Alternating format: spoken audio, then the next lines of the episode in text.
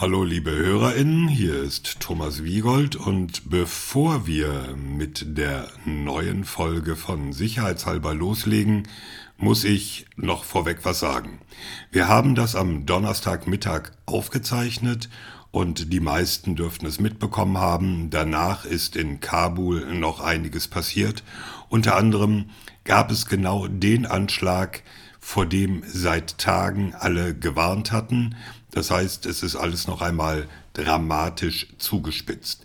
Wir hoffen, ähm, ihr seht uns nach, dass wir natürlich nicht deswegen gleich eine neue Folge aufgenommen haben und hoffen, dass ihr mit dem, was wir da an Überlegungen angestellt haben, auch trotzdem was anfangen könnt, auch wenn wir diese aktuelle Entwicklung nicht mehr drin haben. Viel Spaß, falsches Wort. Wir hoffen, es bringt euch was.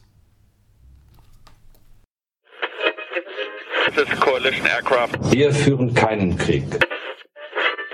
I'm not convinced. This is my problem. Darüber lässt es sich trefflich auch politisch streiten.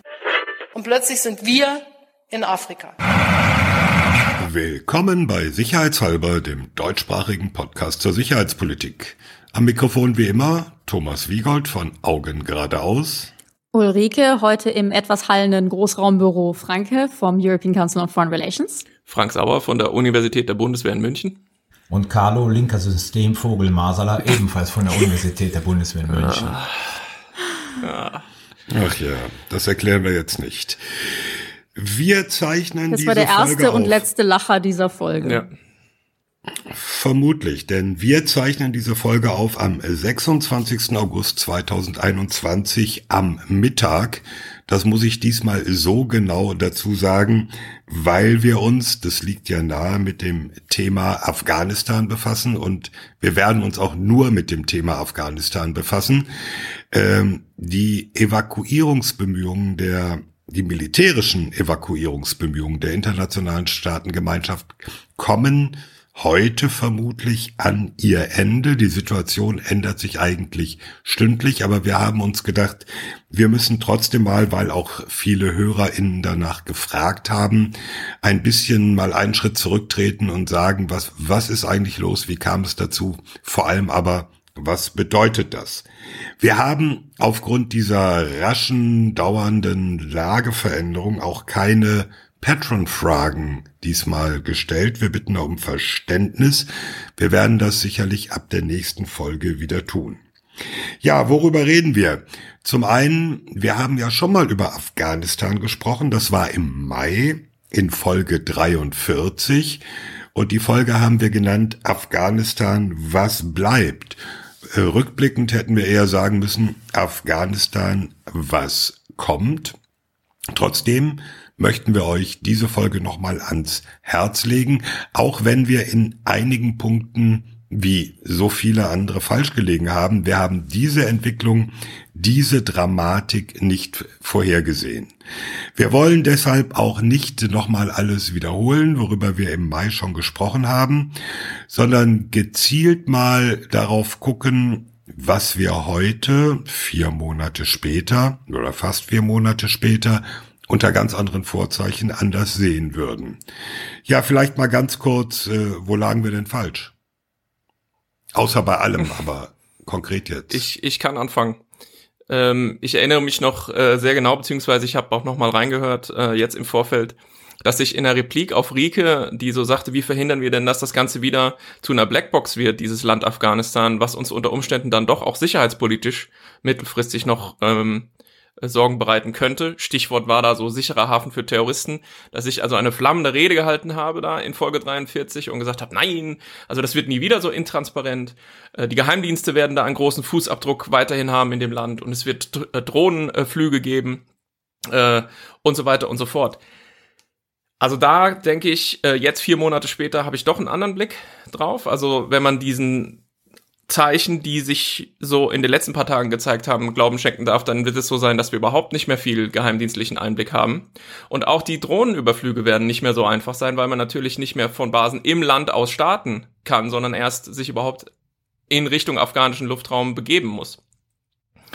Ähm, und deswegen ist es auch so, dass eines der Lieblingsworte der beiden Administrationen jetzt die sogenannte Over-the-Horizon Counterterrorism Capability ist, was auch nur ein quasi komplizierter Begriff dafür ist, dass man da eben ja, Marschflugkörper reinschießt in dieses Land. Und damit sind wir quasi auch wieder so ein bisschen so wie in den 90ern.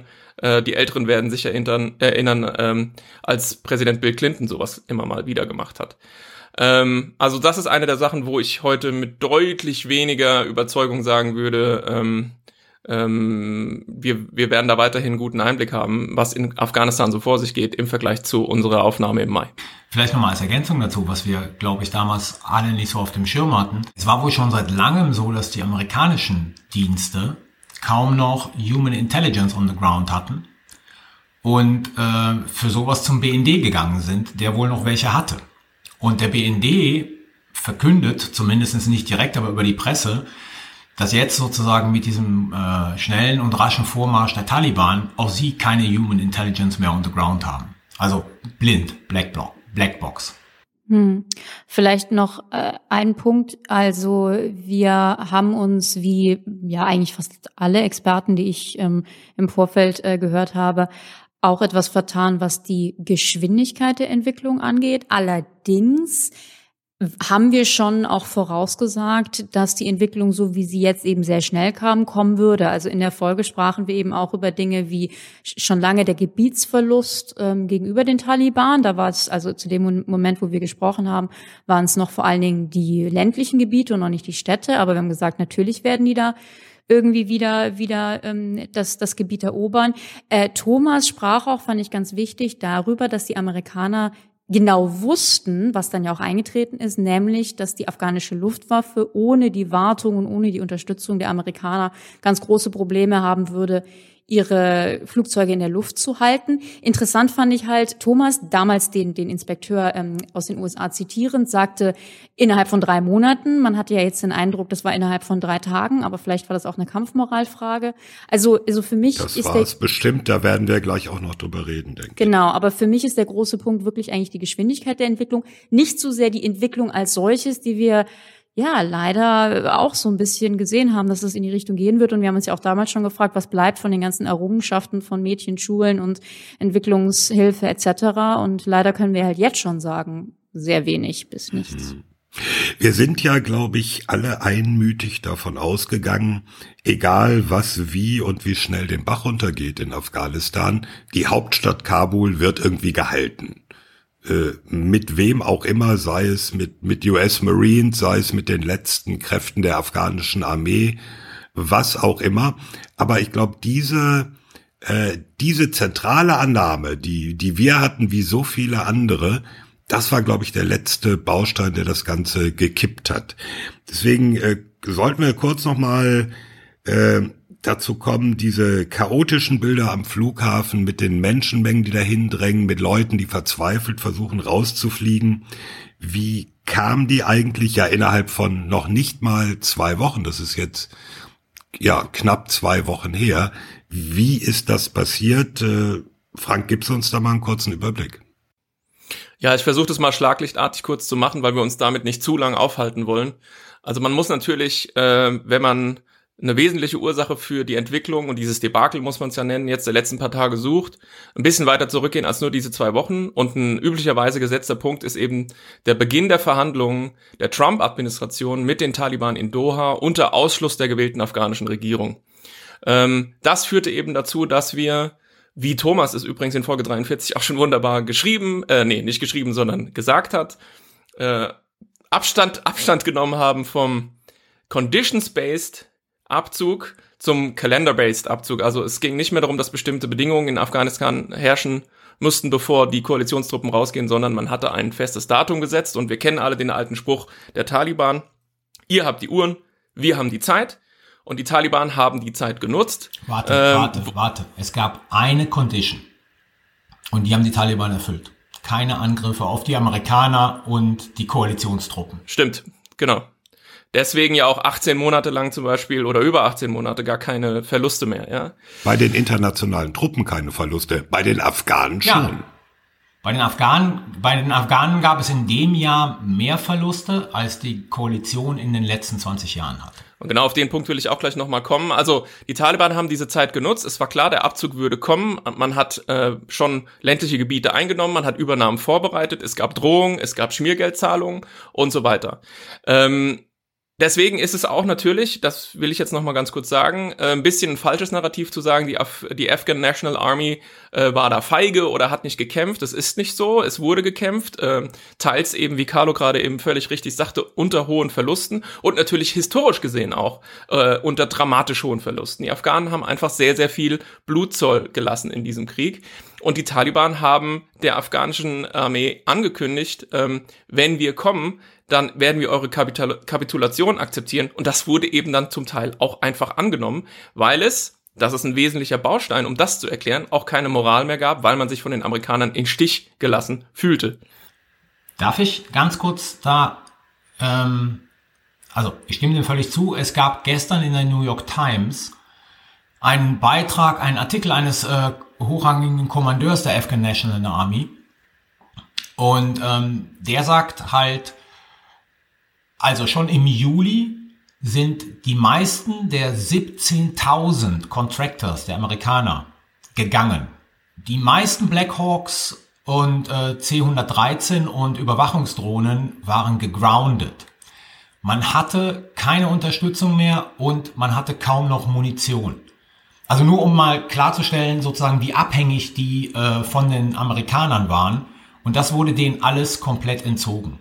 Und was Frank sagt mit der Moral, ähm, das würde ich auch unterstützen. Ich meine, warum sollen Einheiten überhaupt noch kämpfen, wenn ihre Kommandeure beim Vorrücken ja. der Taliban sich in den nächsten Helikopter setzen, ja. der noch funktioniert, und nach Usbekistan, Kabul oder wo auch immer ausfliegen? Also, das macht keinen Sinn.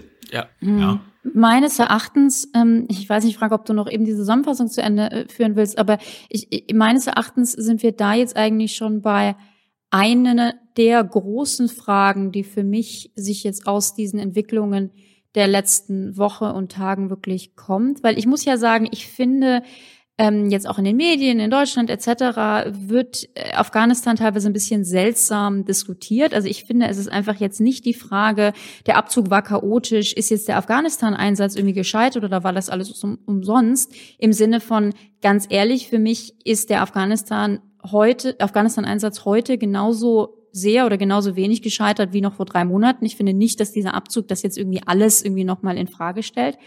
Was aber für mich wirklich eine ganz fundamentale Frage ist, die wir uns stellen müssen als Westen, als NATO und auch gerade als Bundeswehr und Bundesregierung, ist die Frage, wie kann es eigentlich sein, dass die das afghanische Militär, die afghanischen Streitkräften, die wir ja seit Jahren trainiert, ausgestattet und sogenannt ertüchtigt haben, dass die innerhalb von so kurzer Zeit zusammengebrochen sind. Und wir haben schon gesagt, Kampfmoral, wir haben gesagt, Equipment. Ich finde nur, das ist wirklich so ein fundamentaler Punkt, der unbedingt aufgearbeitet werden muss. Denn, man darf ja nicht vergessen, das ist ja das, was wir überall sonst auch so gerne machen. Also ne, Ertüchtigungsinitiativen ist ja das Erste, was die Deutschen immer machen. Wir trainieren gerne, wir bilden aus, wir helfen irgendwie anderen Militärs, um sich selbst zu helfen. Das ist ja wirklich so das, die Idee der deutschen ähm, Sicherheits- und Verteidigungspolitik der letzten Jahre. Und wenn wir dann in einem Land, wo wir das jahrelang gemacht haben, so dermaßen krassen scheitern,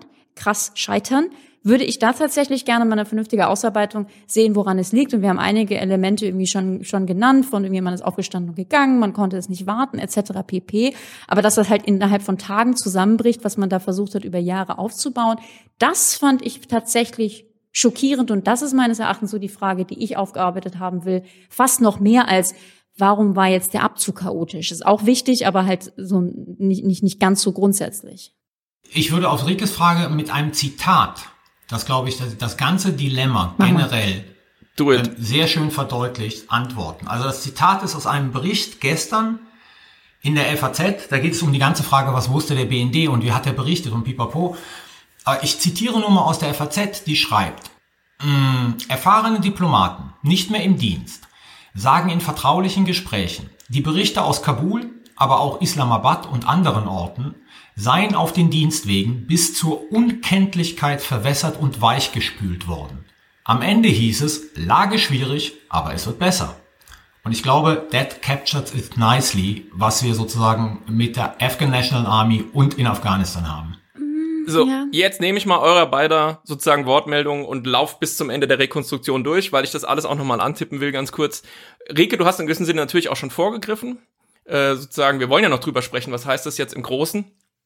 Ich glaube, nur um den ganz, Punkt ganz kurz, nicht, äh, ganz kurz nicht unkommentiert stehen zu lassen, für diejenigen, die schon immer kritisch auf den Afghanistan-Einsatz äh, geblickt haben, ist natürlich diese, dieses Debakel jetzt zum Schluss so eine Art Kristallisationspunkt und zeigt, mhm. was ohnehin schon die ganze Zeit schiefgelaufen ist.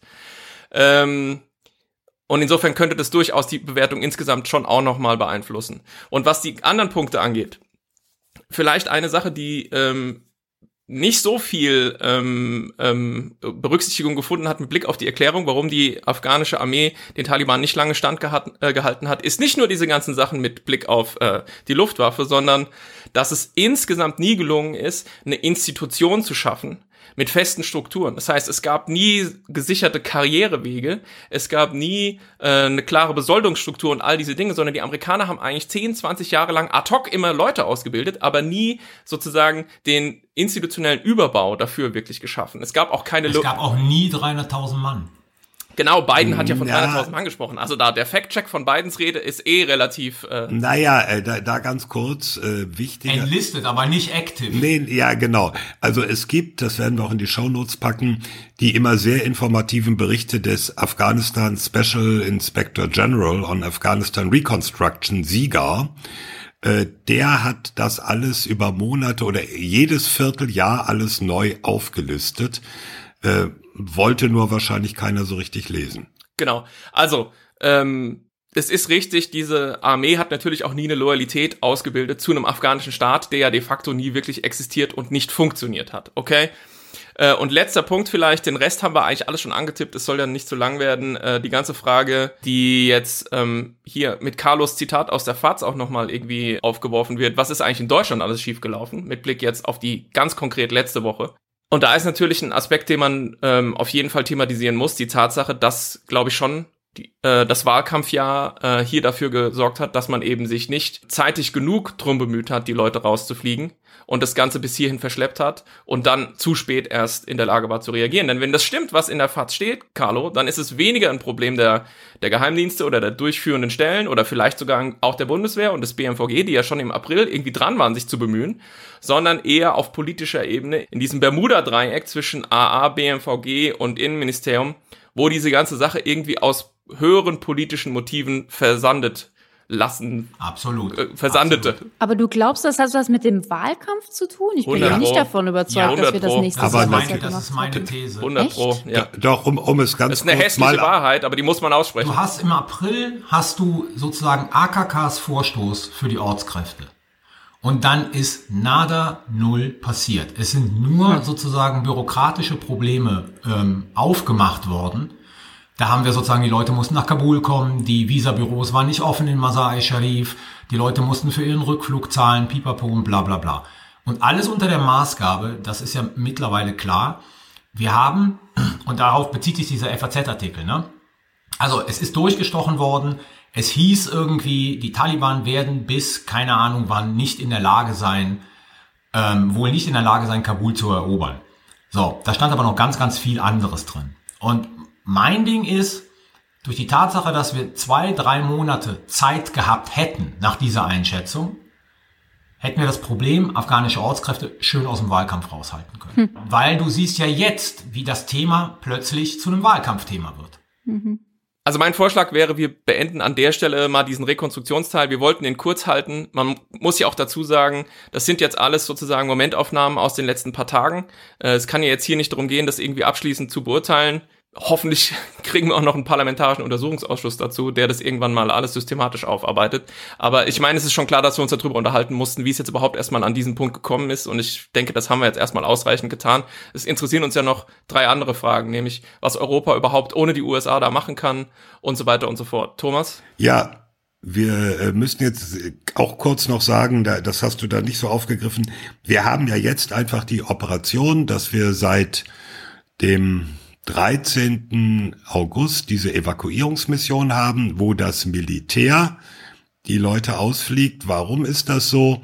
Weil der zivile Teil des Flughafens, äh, die Bilder haben alle gesehen, praktisch überrannt wurde äh, von verzweifelten Afghanen, die versucht haben, irgendwie auf eine Maschine zu kommen, ob das nun realistisch war oder nicht, die sich auch diese schrecklichen Bilder kennen wahrscheinlich alle, die sich an die Fahrwerke startender Flugzeuge geklammert haben und dann zu Tode gestürzt sind.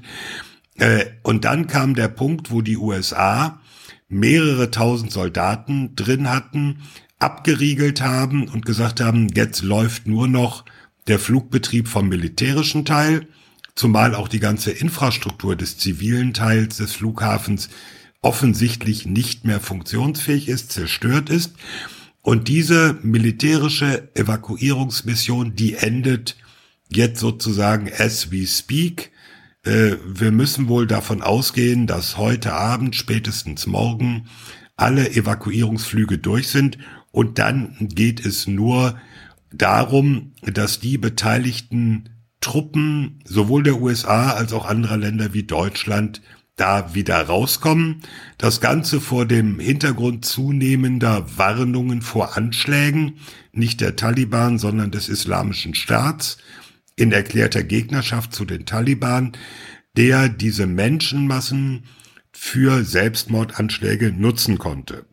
Jetzt kommen wir äh, damit direkt zu unserer zweiten Frage äh, warum eigentlich diese Abhängigkeit von den USA? Könnte Europa, egal ob jetzt als EU oder die europäischen NATO-Länder, dort das nicht auch einfach alleine weitermachen? Und da muss man sehr eindeutig sagen, no way. Man muss ja nur mal als Vergleich die Zahl sehen, die rund 6000 US-Soldaten, die den Flughafen betreiben und sichern, sind ungefähr die Zahl an Menschen, die die deutsche Luftwaffe in den vergangenen zehn Tagen ausgeflogen hat. Dann hat man ungefähr einen Eindruck, um welche Größenordnung es geht. Und äh, die müssen ausgeflogen werden. Das dauert paar Tage. Und wenn am 31. August Schluss ist, das hat Joe Biden bekräftigt, darauf pochen die Taliban, dann kann man einfach sich ausrechnen, wie lange brauchen die USA, ihre Leute und auch ihr Gerät zum Teil rauszuholen. Und wie viel Zeit bleibt dann den anderen Nationen, ihre Leute rauszuholen? Und dann kommen wir zu der Situation, es gab heute die offizielle Mitteilung der niederländischen Regierung, die USA haben uns gesagt, heute Abend ist Schluss mit eurer Evakuierungsmission. Mhm. Mhm. Also ich würde ich würd gerne zu dem Europathema ähm, reinkommen, weil ich muss zugeben, ich habe mich doch sehr schwer getan mit der europäischen Diskussion in den letzten paar Tagen. Das ging sehr in die Richtung, oh, es kann doch nicht sein, dass wir so abhängig sind von den USA. Ohne doch. die USA können wir gar nichts. Das ist alles ganz dramatisch. Evergreen since 1999. Ich sag das als jemand, die ja bekannterweise auch in diesem Podcast immer wieder eine Lanze bricht für europäische Fähigkeiten und diese ganze Debatte der europäischen strategischen Souveränität bin ich ja total dabei. Ich finde nur Afghanistan einen unglaublich schlechten Testfall für diese Argumentation. Warum? Weil es meines Erachtens jetzt in Afghanistan nicht darum geht, oh mein Gott, wir können ohne die USA gar nichts und äh, oh, wenn die USA gehen, dann müssen wir hinterherziehen, sondern wir wollen doch nicht. Also es gibt so ein paar Stimmen in Großbritannien, muss man sagen. So, da gibt es einige, also auch höherrangige Stimmen, die sagen, eigentlich sollten wir da bleiben, wir müssen da mehr machen. Und da gab es so ein paar Versuche, vielleicht was zu organisieren. Aber letztendlich ist doch ganz klar, die Europäer wollen schon lange raus, haben sich ja auch zurückgezogen. Es sind ja auch nur noch wenige Truppen, die Franzosen sind schon raus, etc. Wir wollten schon lange raus. Und wir dürfen auch nicht vergessen, warum sind wir denn erstmal nach Afghanistan rein? Ja, primär für die USA nach 9-11. Also gute 90, 95 Prozent unserer ganzen Motivation war ja eben mit den USA als wichtigster Verbündeter da reinzugehen, NATO Artikel 5. Die Idee, dass wir da jetzt irgendwie länger bleiben wollen, wenn die USA raus wollen, finde ich total absurd. Soll heißen, ich diskutiere sehr gerne die Frage, wenn Europa wollen würde, könnten wir denn? Könnten wir den Flug, Flughafen sichern? Könnten wir irgendwie eine Afghanistan, Afghanistan-Mission aufrechterhalten? Ist eine reelle Frage. Der Punkt ist nur, wir wollen es nicht und ich würde es auch nicht empfehlen, weil was wären das für eine Idee? Insofern fand ich, dass man da jetzt da so ein Testcase für irgendwie europäische Souveränität rausgemacht hat, sehr irreführend. Für mich wäre der Testcase viel eher irgendwie Mali. Was machen wir in Mali alleine und was fehlt uns da? Und ich bin ja die Erste, die sagt, uns fehlen Fähigkeiten, wir brauchen eine amerikanische Unterstützung. Aber der Fall, also das, das finde ich eine seltsame Argumentation. Also super interessante Diskussion. Ähm, Thomas Punkt war ja zu sagen, wir haben die militärischen Fähigkeiten nicht, denn es ist natürlich nicht so, diese 6000 Leute stehen ja nicht nur auf dem Flugfeld rum von den Amerikanern, sondern die betreiben den Flughafen. Mhm. Und dazu brauchst du eben schon eine Menge Know-how und Equipment und natürlich auch, ne, Thomas hat es auch verschiedentlich in Interviews gesagt, einfach ein Airbags-Flugzeug, was über der Stadt kreist und den ganzen Air Traffic Control und so weiter macht. Ähm, und da dürfte man schon, glaube ich, ein fettes Fragezeichen dahinter machen. Absolut. Ob, äh, ob die das EU das zurzeit stemmen könnte, sowas. Und du wirfst sozusagen die Frage nach dem politischen Willen auf und dass alle raus wollten. Und natürlich wollen alle raus. Vielleicht auch ein Punkt, den wir im ersten Teil nochmal ähm, hätten unterbringen können. Präsident Biden ist ja nur der dritte Präsident in Folge, der diesen Krieg beenden wollte. Obama wusste nicht so richtig wie und hat dann irgendwie alles mit Drohnen gemacht. Trump hat angefangen mit den Taliban zu verhandeln. Ich darf erinnern. Aber, stopp, Obama hat auch die Search gemacht. Also hat auch die Search massive gemacht. Truppenerhöhung in, in Afghanistan. Hatte aber auch schon den Antritt zu sagen, ich beende diesen endlosen Krieg. Ja, ja. Ne? Wir wollen richtig. uns erinnern. Und, und, und Trump wollte sogar die Taliban nach, nach, mal nach Camp David einladen. Ähm, Stimmt, ja. Ja, und äh, Biden hat jetzt im Prinzip, wie die Amerikaner sagen würden, würden ja so, he ripped off the Band-Aid. Er hat jetzt das gemacht, und zwar schon fast mit einer gewissen Erbarmungslosigkeit gegenüber den Afghanen, was die anderen auch schon wollten. Und er hat Zustimmungswerte von 70 Prozent dafür. Die meisten Amerikaner wollen das. Die Demokraten und die Republikaner haben das so gefordert. Biden macht natürlich, Stichwort Erbarmungslosigkeit, dabei kein gutes Bild, ja. Also wie die Amerikaner Bagram verlassen haben, quasi über Nacht, ohne den Afghanen überhaupt Bescheid zu sagen. Die Afghanen kamen morgens zur Arbeit beim Flughafen, kein Amerikaner war mal da. Sozusagen, es spricht ja Bände dafür, wie dringend man jetzt wirklich einfach da raus wollte. Und das gilt sicher, da hast du recht, äh, Rike, für Europa auch. Aber jetzt könnte man es ja drehen und sagen, das Mindeste, was wir als Europäer, wenn die Amerikaner es schon nicht tun, an politischer Verantwortungsübernahme hier leisten müssten, wäre eben zu sagen, wenn die Amerikaner es nicht können, müssten wir eigentlich die Fähigkeit haben und uns dann fragen, wollen wir den politischen Willen aufbringen, reinzugehen und die Operation am Laufen zu halten, um noch mehr Leute rauszuholen. Ich, ich mach mal ganz Aber ich sage nur mal, Frank, um ganz, den ganz Gedanken kurz. zu Ende zu führen, ja. was natürlich im Extremfall dazu führen könnte, dass da die Taliban ja eine sehr klare Grenze gezogen haben und gesagt haben, am 31.8. ist Schluss, man unter Umständen sogar damit rechnen müsste, äh, sozusagen irgendwie in Gefechte verwickelt zu werden mit den Taliban. Wir können es nicht, aber ich sage, wenn wir es könnten, müssten wir uns das vielleicht fragen. Denn wir haben eine politische Verantwortung für die Menschen, die wir da zurücklassen. Auch als Europäer und Deutsche, natürlich. Also nochmal ganz, ganz praktisch wegen der politischen Verantwortung. Wir haben noch Staatsbürger. Auch das? Also wir reden jetzt noch nicht mal über afghanische Ortskräfte. Wir haben noch Staatsbürger, die irgendwo in Kabul rumhängen. Ja? Ja. Und da, da stellt sich natürlich die Frage, sozusagen, warum diskutiert man nicht die Übernahme der politischen Verantwortung?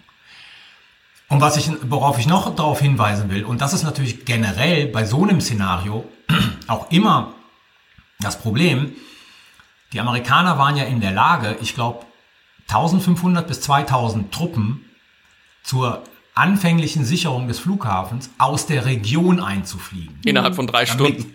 Damit die anderen 4000 sozusagen aus den USA rübergeschippt werden konnten. Ja. Und jetzt bei allem, jetzt kommt Time, ne? Also Time, Speed. Das kriegen die Europäer natürlich nicht hin. Mhm. Also selbst wenn wir die Truppen hätten, und ich würde mal sagen, wenn wir eine Anstrengung unternehmen würden, könnten wir so ein Kontingent aufbringen. Vielleicht brauchen wir nicht 7000, vielleicht brauchen wir nur 5000. Aber allein die Verlegung dahin, damit hätte man im Prinzip vor einer Woche anfangen müssen und parallel zu den Amerikanern auf dem Flughafen stehen, damit da so eine Smooth Transition überhaupt möglich wäre. Ja. Ja, also extrem kompliziert aus einer europäischen Perspektive auch politischer Wille fehlte.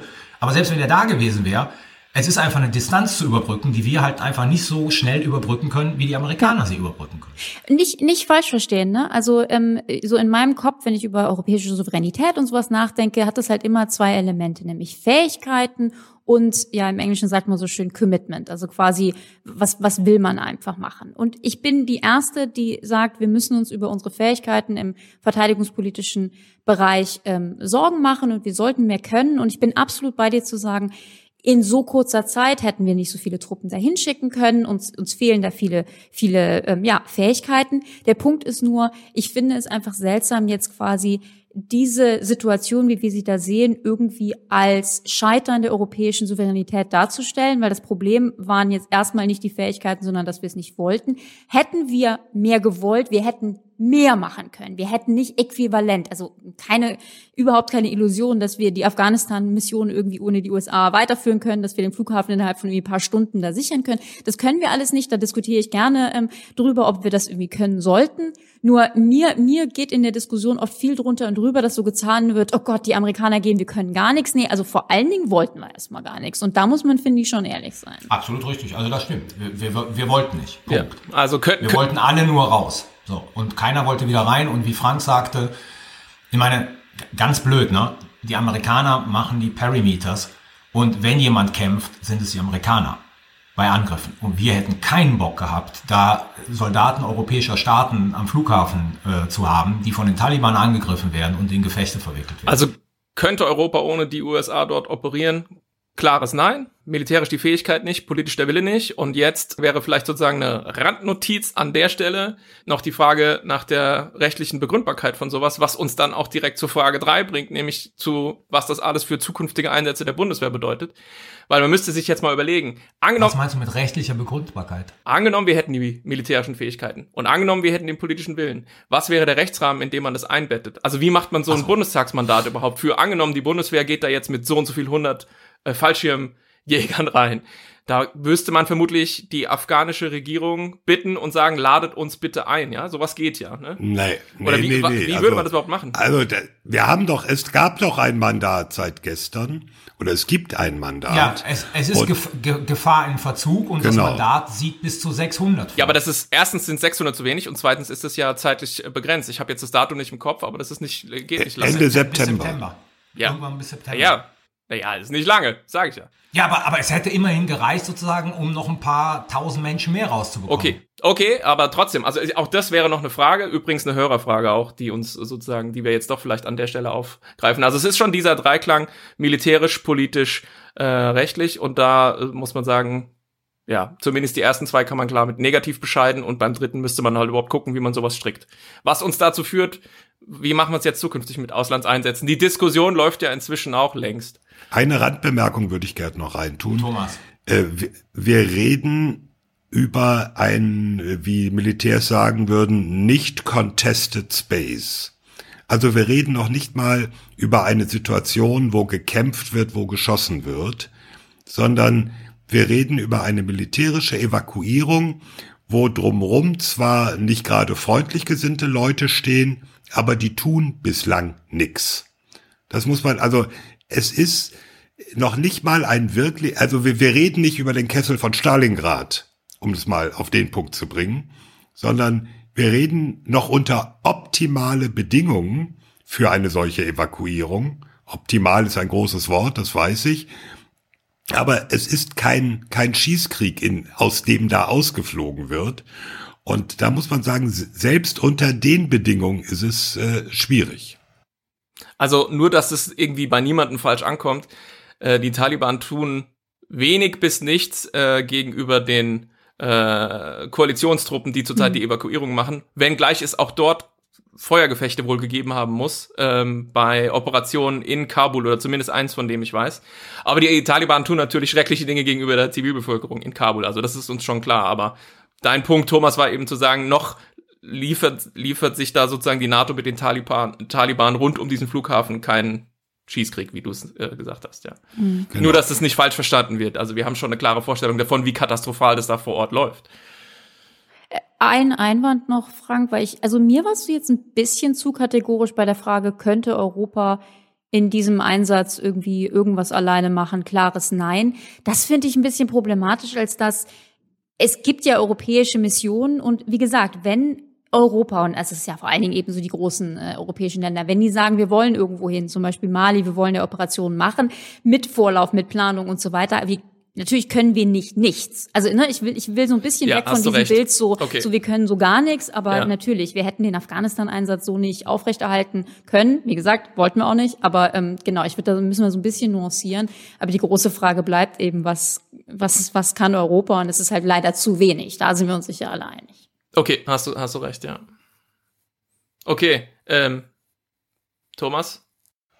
Ja, was bedeutet das denn nun? Dann kommen wir jetzt einfach zum nächsten Punkt. Was bedeutet diese Situation für die künftigen Einsätze der Bundeswehr? Also für mich, ich, ich würde ja sagen, es gab doch so zwei Dinge, die wir, also so der Westen, aber auch durchaus gerade die Deutschen ja versucht haben. Der erste Teil ist was, was mich jetzt nicht wirklich erstaunt, dass das nicht funktioniert hat, nämlich so grob diese Idee von Nation Building und Entwicklungspolitik und man will da wirtschaftlich was tun und so weiter. Und man muss ja wirklich zugeben, in den letzten 20 Jahren hat sich in Afghanistan wahnsinnig viel verbessert. Also gibt's ja Indikatoren von irgendwie Kindersterblichkeit und, und ähm, Lebenserwartung und ökonomische Entwicklung und so weiter. Hast du nicht gesehen, das hat sich ja wahnsinnig verbessert. Das bricht ja gerade alles zusammen innerhalb von Tagen. Das finde ich sehr desillusionierend. Das hat mich aber jetzt vielleicht nicht so wahnsinnig gewundert. Wir sind ja jetzt langsam weg von der Idee, dass wir irgendwie Nation Building betreiben können und Demokratie aufbauen. So, das ist frustrierend. Was mich aber wirklich schockiert, und das ist die Aufarbeitung, die ich gerne hätte, das war der Punkt, den ich zu Anfang kurz gemacht habe, ist eben dieser Punkt, wir haben auch versucht, afghanische Streitkräfte aufzubauen und wie gesagt, so zu ertüchtigen. Und gerade die, die, die Bundeswehr und die Bundesregierung war da dran. Und das ist so krachend gescheitert, dass ich da wirklich gerne mal alle Punkte aufgearbeitet hätte von, lag es daran, dass wir kein nationales Gefühl erzeugen konnten, das ist dann wieder so ein bisschen Nation Building, lag es an den, an dem Equipment, äh, lag es an der Kampfmoral, lag es daran, dass wir quasi ein, dass wir Streitkräfte trainiert haben auf vielleicht unsere Art und Weise und versucht haben, irgendwie westliche Streitkräfte zu schaffen, die dann in diesen ähm, Regionen so nicht funktionieren. Also ich meine, ich habe da viele irgendwie Ideen, aber der Punkt ist, also krachender hätte es ja nicht scheitern können. Und wenn ich mir überlege, dass wir ja als Deutsche auch von Nigeria über Mali zu, hast du nicht gesehen, ja weiterhin genau das versuchen, trainieren, aufbauen, ertüchtigen, da hätte ich gern die Aufarbeitung, weil wenn das nicht klappt, dann, dann frage ich mich, was wir in diesen ganzen Einsätzen eigentlich machen.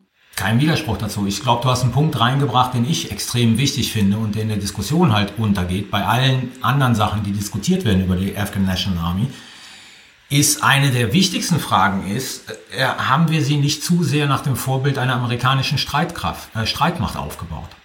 Ja, also wenn man auch sieht, also diese ganze Black Hawk-Geschichte und Pipapo, ähm, sind ja alles Sachen, die sehr stark darauf abzielen, sozusagen so in, in, in a nutshell eine Armee zu haben, die so ist wie unsere. Und das ist möglicherweise auch ein Fehler gewesen. Und das kommt mir in der Diskussion zu wenig vor, neben den anderen Sachen, die alle, alle richtig sind. Ja. Ja, So, also wir haben sie, wir haben sie ja komplett abhängig gemacht von den Hightech-Fähigkeiten der Amerikaner. So. Und in dem Moment, in dem die nicht mehr da waren, fehlte denen natürlich extrem viel, um am Boden zu Und operieren. ich das Problem sieht, wir sehen dann auch ist reingelaufen, ne? Also, Also ist die Frage sozusagen, macht das Sinn? Ne? Macht das Sinn, sozusagen eine, eine Streitmacht aufzubauen, die in Abhängigkeit von Hightech-Fähigkeiten von Verbündeten ist? Ja, und ich glaube, diese, die Technik und die Doktrin und vielleicht auch die Strukturen, die man versucht hat, da zu schaffen, ähm, nach uns bekannten Vorbildern, das sind alles Symptome dafür, dass wir eben nicht wirklich ein Verständnis dafür haben, was die eigentlichen geografischen, historischen und sozialen Strukturen vor Ort sind. Und wir eben versuchen, da irgendwas hinzu implementieren oder drauf zu pfropfen, was eigentlich nicht hinpasst. Und ich glaube, die Frage müssen wir uns dringend stellen. Das ist in Afghanistan ganz offensichtlich gescheitert. Meine Vermutung ist, es läuft in Mali ähnlich schlecht. Und deswegen hat Rike vollkommen recht, wenn sie das sagt. Und ähm, ich thesenmäßig würde ich jetzt einfach mal sagen, so diese Idee State Building, also Nation Building, wenn man sagt, man schafft irgendwie sozusagen eine Nation, das ist in gewissem Sinne ein noch wolkigeres Konzept.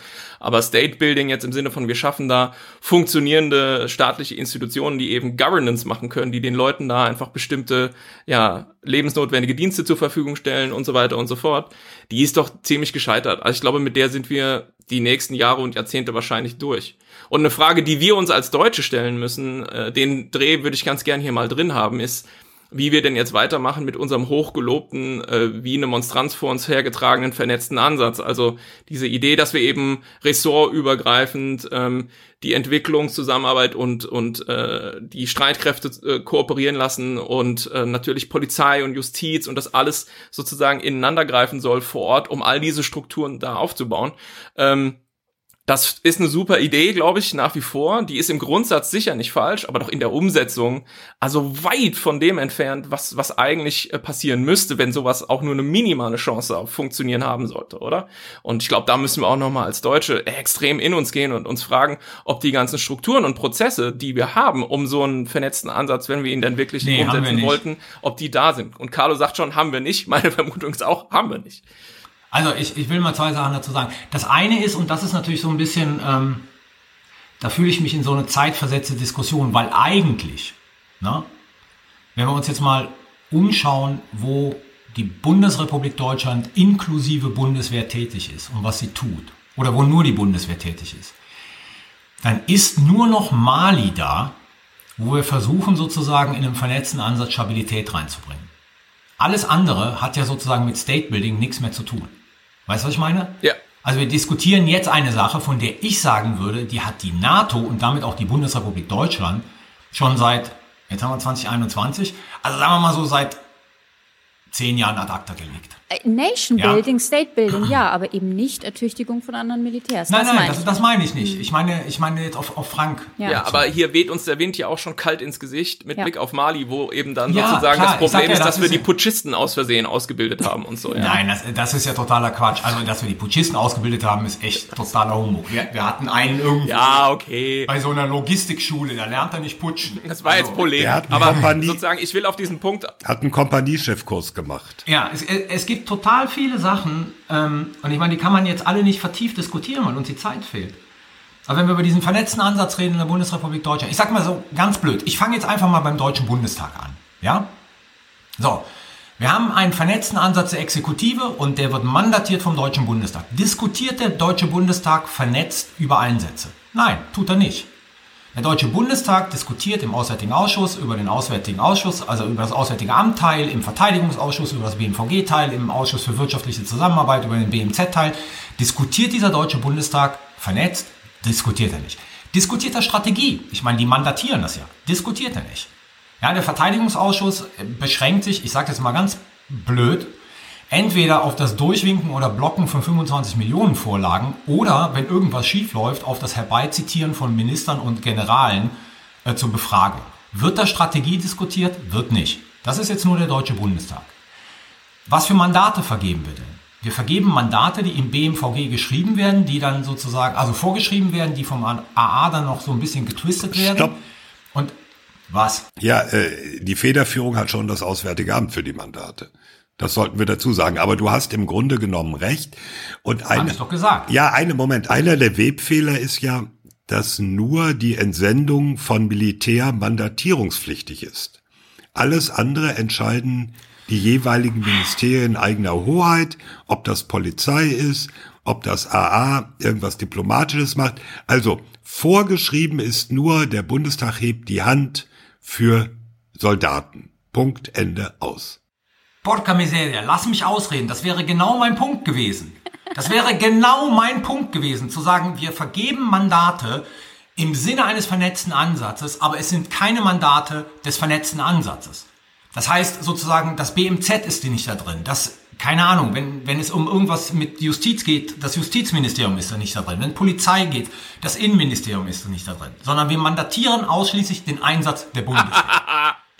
So, und weil der Carlo sich eh schon so schön aufregt und wir am Polemisieren sind, sage ich jetzt, und deswegen brauchen wir einen nationalen Sicherheitsrat, dann wird alles besser. Super. So, jetzt kommen wir so, jetzt, Punkt. oho, jetzt. nein, nein, nein, nein. Ich will überhaupt nichts gegen einen nationalen Sicherheitsrat sagen in, in okay. der Beziehung. Aber okay. das würde bedeuten, und das ist auch ein Novum, und das haben wir im Afghanistan-Einsatz nie gehabt. Das würde bedeuten, und dann bin ich sehr dafür, dass ein deutscher Bundeskanzler oder eine deutsche Bundeskanzlerin sozusagen bei der Führung dieses Einsatzes, nicht der operativen Führung, sondern der politischen Führung, in the lead geht. Das will ich ja mal sehen. Ja, und dass ein deutscher Bundeskanzler das Mandat im Deutschen Bundestag vorstellt und begründet. Und dann macht der Nationale Sicherheitsrat äh, totalen Sinn. Weil dann ist das das Führungsgremium der Ministerien sozusagen, wo der Bundeskanzler oder die Bundeskanzlerin dem vorsitzt. Politisch sichtbar, so wie es in den USA, so wie es in Frankreich, so wie es in Großbritannien. Ist der Bundestag daran interessiert? Nein. Ja, weiß ich nicht. Kommt mir ist ein interessanter Vorschlag, aber Nein. die, Schön, die Schönheit wäre, dass natürlich die politische Verantwortungsübernahme dann auch eindeutig personell zugeordnet werden kann. Da sagt man so, du, Genau, richtig. Bundeskanzlerin XYZ, Bundeskanzler ABC, du musst den Kopf hinhalten dafür. Genau, genau. Und daran hat natürlich keiner ein Ja, Interesse. das ist der Punkt. Deswegen ist, Verantwort deswegen ist Verantwortungsdiffusion natürlich das Beste, Ja. was es gibt. Entweder sind alle verantwortlich dafür und damit ist keiner verantwortlich dafür. Haben wir in der, äh, haben wir gestern im Prinzip im Deutschen Bundestag live erlebt. Wir haben nix Wronges gemaked, ne? Ja. ja. Äh, Ich muss an einer Stelle mal kurz widersprechen. Das Problem ist doch, dass selbst die Zustimmung des Bundestages zum Einsatz der Bundeswehr der Regierung abgetrotzt wurde. Und alle Regierungen pochen natürlich auf dem Kernbereich des Exekutivhandelns. Das heißt, keine Bundesregierung ist daran interessiert, dass über die Entsendung von Streitkräften hinaus, was ja dann vom Verfassungsgericht vorgeschrieben wurde, dass darüber hinaus noch weitere Dinge von den Abgeordneten beschlossen werden, sondern die sagen, und das ist parteiübergreifend, wir wollen doch die Freiheit haben, selber zu entscheiden, was wir machen. Insofern, es gibt ja auch eine gesetzliche Grundlage nur für die Bundeswehreinsätze mit dem Parlamentsbeteiligungsgesetz. Für die ganzen anderen Dinge gibt's gar keine gesetzliche Vorschrift, dass der Bundestag da irgendwas sagen könnte. Also deswegen bin ich da sehr skeptisch. Nee, aber äh, äh, das, ist eine, das ist aber eine politische Frage, wie du damit umgehen willst, Thomas. Ich sage ja nicht sozusagen, dass das irgendwo niedergelegt ist und man den Bundestag dazu oder die Regierung dazu zwingen kann. Nur wenn wir uns fragen, wo ist das Problem beim vernetzten Einsatz, ist, dass dieser vernetzte Einsatz sozusagen unter dem Radar der Öffentlichkeit und des Deutschen Bundestages stattfindet und dass sozusagen die Vernetzung sich im Deutschen Bundestag überhaupt nicht widerspiegelt, der wiederum auch den vernetzten Ansatz wie eine Monstranz vor sich herträgt. Da würde ich den Zoom noch ein bisschen größer ziehen, damit wir uns im klein, kleines Berliner Politikbetriebs nicht zu sehr verlieren, weil die Frage, was bedeutet das Debakel für zukünftige Einsätze der Bundeswehr, unsere dritte Frage, die wir gerade diskutieren, musst du ja natürlich auch aus einer breiteren Bevölkerungsperspektive sehen. Und der Afghanistan-Einsatz war, vorsichtig formuliert, äh, in der Bevölkerung nie sonderlich beliebt. Äh, und jetzt geht er derart desaströs auf den Fernsehbildschirmen und in den sozialen Medien äh, vor die Wand.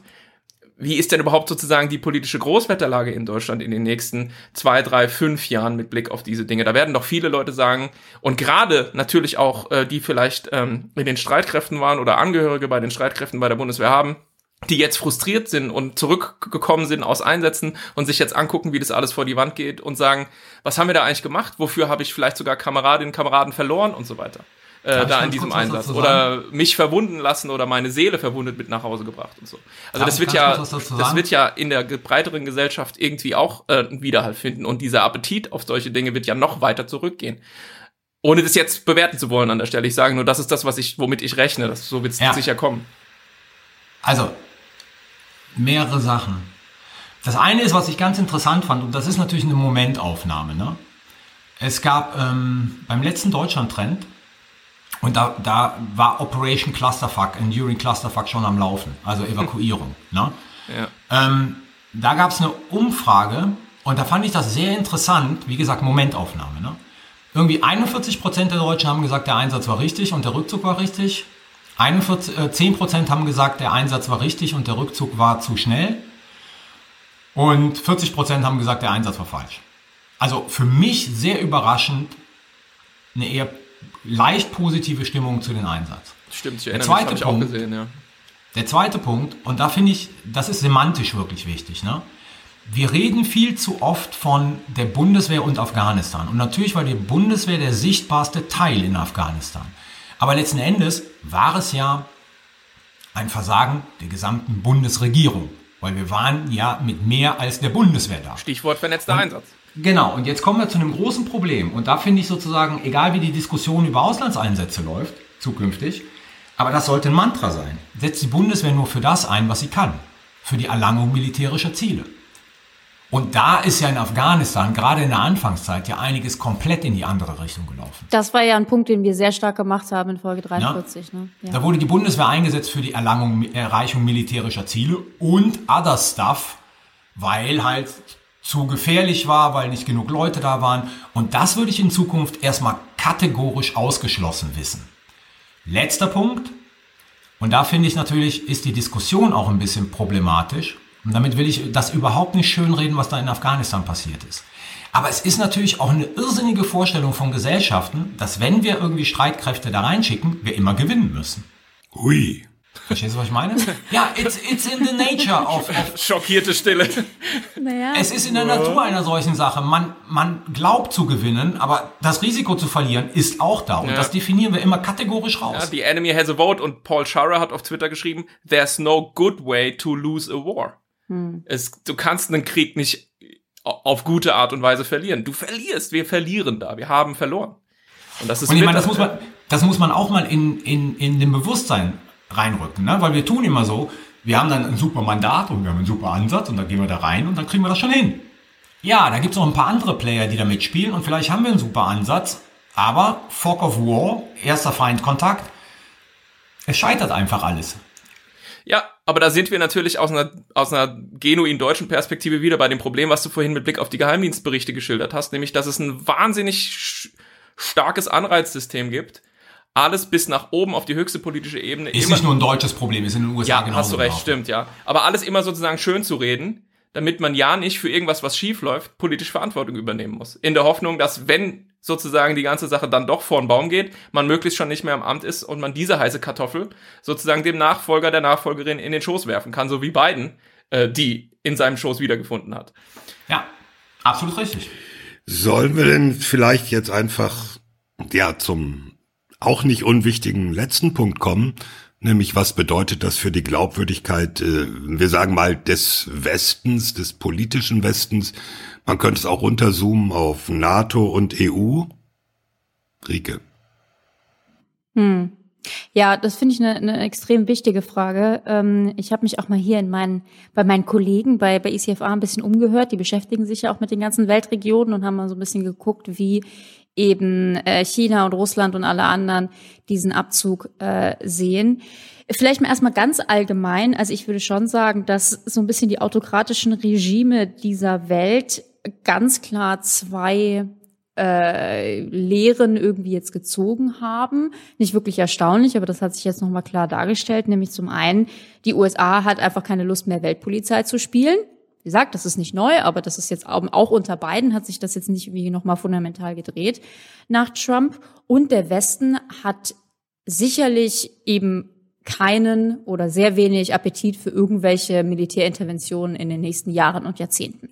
Und ich würde sagen, das haben eben so die Autokraten dieser Welt ja zur Kenntnis genommen und werden sich dementsprechend ähm, verhalten. Also das ist schon an sich etwas problematisch. Das nimmt, ich weiß nicht, ob man sagen kann, das nimmt dem Westen die Glaubwürdigkeit, aber es nimmt ihm gewissen, ge gewisse Macht. Und wenn man mal spezifisch auf die Länder guckt, also ähm, ich meine Russland, ne, ich glaube, es ist relativ klar, dass die sich jetzt grundsätzlich erstmal freuen, dass die USA oder der Westen, aber vor allem die USA genau dort auch gescheitert sind, wo sie ja auch gescheitert sind, ne? Afghanistan als das Grab der Imperien. Ich bin mir sicher, da gibt es eine gewisse ähm, ja, Schadenfreude irgendwie. Ähm, ich glaube, das ist auch eine gute innenpolitische Munition, wie das der Westen scheitert. Ne? Sie können es auch nicht. Was ich jetzt interessant fand, was eine Kollegin von mir eben meinte, die sich mit Russland beschäftigt, dass äh, in den russischen Medien teilweise die Ukraine so ein bisschen ähnlich dargestellt wird wie Afghanistan, nämlich eben als Land, von was von den USA und dem Westen unterstützt wird und jetzt so ein bisschen suggeriert wird, ja, dann, dann wird am Ende die Ukraine auch fallen gelassen. Ne? Also ich meine, ich, ich finde die Parallele ein bisschen seltsam, aber ähm, fand ich, fand ich sehr spannend. Grundsätzlich aber, und das gilt auch für, für China, ähm, auch Russland hat natürlich ein gewisses Sicherheitsproblem jetzt mit, mit diesem islamistischen Staat, der sich da jetzt wieder rekonstituiert. Wir wissen alle nicht, wie das aussieht mit islamistischem Terrorismus, der von da aus ausgeht. Aber ich meine, die meisten Mitglieder der Weltgesellschaft finden das jetzt auch nicht äh, so wahnsinnig äh, spannend. Und ja, ich glaube, China ist, ist ein bisschen ähnlich, ne? Also dass da der Westen irgendwie und die USA verloren haben, finden die natürlich auch grundsätzlich eher mal ganz nett. Aber man darf ja auch nicht vergessen, ich habe das gerade nochmal nachgeguckt ähm, auf der Landkarte. China hat eine Grenze mit Afghanistan, ne? Also eine sehr kleine und die lässt sich auch schützen. Aber ähm, auch China hat kein Interesse daran, dass sich da ein komplett irgendwie Failed State oder islamistischer Staat äh, zusammen zusammenbraut. Insofern ja, aber die, diese, diese Mächte haben das mit Sicherheit stark beobachtet und ja, geholfen hat das unserem unserem unserer geopolitischen Macht äh, in der Welt sicherlich nicht. Ja, diese nordöstliche kleine Schniepel von Afghanistan, der an äh, China grenzt, wird aus chinesischer Sicht irgendwie als ein möglicher Rückzugsraum ähm, genau im Auge behalten für äh, Uiguren, äh, die ja China als Aufständische betrachtet. Und deswegen ist sogar damit zu rechnen, dass äh, China nicht nur ökonomische Interessen hat mit Blick auf Afghanistan, mit Blick auf Afghanistan, äh, weiß ich nicht, die importieren zum Beispiel äh, hier Pistazien und solche Sachen aus Afghanistan. Äh, und ich könnte mir vorstellen, dass es noch weit darüber hinausgehen wird im Rahmen vom Belt and Road Initiative, weil ähm, ist ja auch eine ganze Reihe von ähm, ja, ich gucke gerade. Also ich glaube, es gibt, äh, ich habe es mir aufgeschrieben hier. Es gibt Kupfer, Lithium, Eisen, Gold und Kobalt in Afghanistan. Alles Dinge, die aus chinesischer Sicht sicher sehr interessant sind. Das heißt, es gibt nicht nur diese ökonomischen Interessen, sondern unter Umständen auch aus chinesischer Sicht sicherheitspolitische Interessen, nämlich zu gucken, ob äh, man da irgendwie der uigurischen Minderheit, die ja ohnehin schon sozusagen von China ähm, brutalst behandelt wird, da auch noch äh, weiter zu Leibe rücken kann. Und, ja, aber es, äh, schließt, es schließt sich auch auf geopolitischen Kreis. Also ich meine, die Pakistanis haben einen, also der pakistanische Geheimdienst hat einen großen Einfluss auf die Taliban. Die Chinesen sind irgendwie die, ich sag jetzt mal, Schutzmacht der Pakistanis. Die Russen mit den Chinesen sind aufs engste verbandelt. Also wir haben hier sozusagen einen, Ring, der sich um Afghanistan zieht, von, von Staaten, die miteinander kooperieren oder die in, die in Abhängigkeit voneinander sind. Und da passt natürlich dieses Puzzlestück Afghanistan, wo bisher sozusagen die NATO und die USA drin hockten, natürlich perfekt rein. Ja, und es ist ja schon erstaunlich und ähm, das ist ja von den Taliban auch so geäußert worden. Ich weiß nicht, ob jemand von euch dieses äh, Interview, ich weiß jetzt nicht mit welchem amerikanischen Sender, mit dem Pakis pakistanischen Präsidenten gesehen hat, mit dem Khan, der ähm, gefragt worden, also der erstmal eine riesige Anklage auf den Westen und wie der Westen Muslime behandelt und äh, sozusagen ähm, humiliated und, und degradiert. Und dann ist er gefragt worden äh, zu den Uiguren in China. Und dann hat er gesagt, äh, ja, äh, Chinas Business. Nicht eine Mischung in die inneren Angelegenheiten. Und genau der gleiche Deal läuft auch schon mit den Taliban. Die Taliban haben sich ebenfalls dazu schon geäußert, dass sozusagen all das, was in China passiert, none of their business ist. Ja, ja. Also da, da schiebt sich was, was zusammen, was im Interesse der Russen, der Pakistanis und der Chinesen ist. Die einzigen, die daran kein Interesse haben, sind die Inder. Warum? Ja, noch. Also ich weiß sozusagen, als, als wir immer äh, sozusagen ähm, bei der NATO auch nach Indien geflogen sind, das, da war immer so, dass die Inder gesagt haben, die NATO muss da, muss da siegen. Weil andernfalls müssen wir da rein. Das war übertrieben. Aber die haben natürlich kein Interesse daran, dass Pakistan noch stärker wird, mhm. weil sie jetzt auch noch die Kontrolle über die Taliban mhm. haben oder über große Teile der Taliban. So eine Art Proxy-Force sozusagen. Genau. Mhm. Ja. Ja, also ich meine, wir haben jetzt schon die ersten Meldungen gesehen, dass die Taliban wohl damit beginnen, äh, das Mobilfunknetzwerk irgendwie zu demontieren in Afghanistan. Vermutlich, um erstmal so einen Blackout irgendwie zu schaffen, damit eben keine Bilder nach draußen dringen oder, oder ja, das wäre zumindest eine plausible Erklärung, warum das stattfindet. Aber ich sage jetzt mal. mit UA is incoming. Ja, genau. Das, also ich, und das ist 50% polemisch und 50% tot ernst gemeint. Warte, warte ein halbes Jahr ab und dann stehen da halt 5G-Türme, Türme chinesische von Huawei, die natürlich auch entsprechend mitgeschnorchelt werden, um zu gucken, äh, sozusagen, was da läuft. Haben wir natürlich auch gemacht, die westlichen Geheimdienste, das ist ja klar, aber also mit diesen Dingen muss man einfach rechnen. Äh, mittelfristig. Ja, wir müssen nur sehen, aktuell ist es ja so, es gibt inzwischen praktisch nur noch Bilder aus Kabul selbst. Es gab die ersten Tage immer wieder Meldung aus anderen Landesteilen, das ist vorbei. Ja, gut.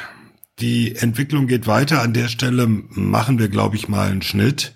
Wir haben mal versucht, ein bisschen aufzudröseln. Wollen wir ein Fazit, Rike, oder wollen wir eigentlich keins? Alles am Ende, alles am Arsch. Soll ich mal ein Fazit machen? Oh! Okay, Frank, mach mal. Kannst du das? ich, sicher, nicht, sicher, sicher nicht annähernd so gut.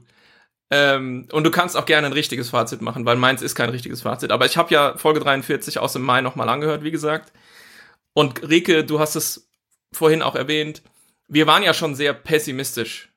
Uns war ja klar, was passieren würde in Afghanistan, wenngleich wir nicht geahnt haben, dass es so schnell ging. Das heißt, mein Fazit ist, der Sicherheitspot in Folge 43 war zu optimistisch.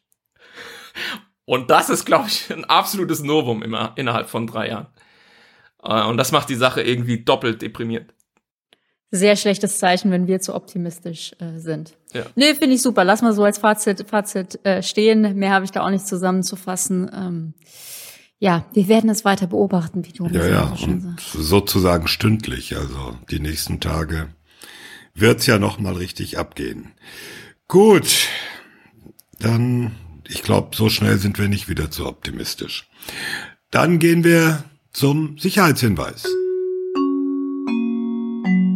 Sicherheitshinweis. Mein Sicherheitshinweis ganz kurz, ähm, den Blick auf eine andere, Europa viel näher liegende Region ähm, gelenkt. Anfang dieser Woche hatte Algerien die diplomatischen Beziehungen zu Marokko abgebrochen.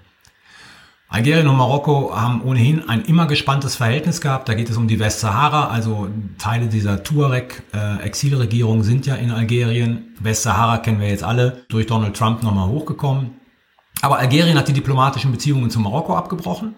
Ähm, und jetzt haben wir sozusagen in Nordafrika mehrere Krisenpunkte. Wir haben noch immer Libyen. Wir haben sozusagen zunehmende Spannungen zwischen Algerien und Marokko. Und wir haben in Tunesien eine Entwicklung, die immer stärker darauf hinausläuft, dass Tunesien ein autoritärer Staat wird. Und man, man erinnert sich äh, aus der Perspektive des Auswärtigen Amtes oder der Bundesregierung, war sozusagen der Tunesien der letzte Leuchtturm der Hoffnung in Nordafrika mit Blick auf den äh, arabischen Frühling. Das scheint nun alles langsam perdu zu gehen. Ähm, und man sollte über diese ganze Operation Enduring Clusterfuck in Afghanistan nicht vergessen, dass auch an anderen Orten dieser Welt sozusagen ähm, Spannungen steigen, die vielleicht europäische Sicherheitsinteressen noch stärker berühren, als dies von den Entwicklungen in Afghanistan der Fall ist. Ich würde dann mal mit was ganz anderem anschließen, aber Carlo, du hast recht, vor lauter Afghanistan äh, haben wir manche Dinge vielleicht so ein bisschen aus den Augen verloren. Übrigens, da ist noch eine Pandemie unterwegs weltweit, falls äh, sich jemand noch dran erinnert. Äh, dazu jetzt kurz aktuell und da bin ich gespannt auf die Debatten, die wir hier noch kriegen werden. Also das Pentagon, das US-Militär hat angekündigt, dass voraussichtlich ab Mitte September eine Corona-Schutzimpfung verpflichtend wird für alle amerikanischen Soldaten. Das wird unter anderem auch dadurch möglich, dass seit gestern die Impfstoffe nicht mehr nur eine Notzulassung haben, sondern eine reguläre Zulassung durch die FDA, die Food and Drug Administration, und äh, damit auch die rechtlichen Hürden beseitigt sind, Soldaten das vorzuschreiben. Das führt natürlich zu der Frage, was ist denn in Deutschland, was ist denn bei der Bundeswehr?